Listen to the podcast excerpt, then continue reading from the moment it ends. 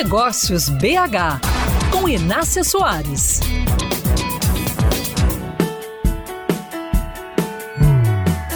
No mundo dos negócios, houve um tempo em que faltavam dados e sobrava intuição. Se uma empresa queria lançar um novo produto, por exemplo, era quase sempre a opinião do dono que importava. No máximo, dava-se uma olhada nos concorrentes e criava-se algo que eles não tinham. Perguntei ao CEO e cofundador da rede de farmácias Far Melhor, sediada em Piumhi, na região oeste de Minas Gerais, como ele define o mix de produtos de cada uma das 430 lojas espalhadas pelo país.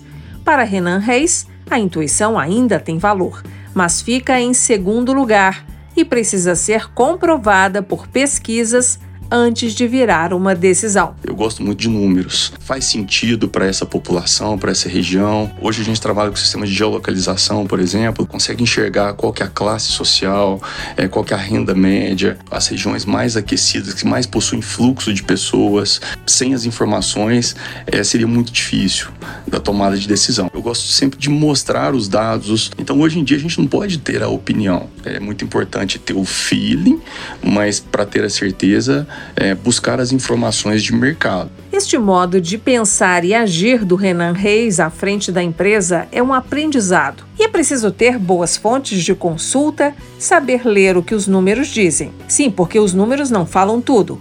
Muitas vezes, na combinação entre eles, é que você vai perceber uma tendência, quando sozinhos esses dados não foram capazes de te contar.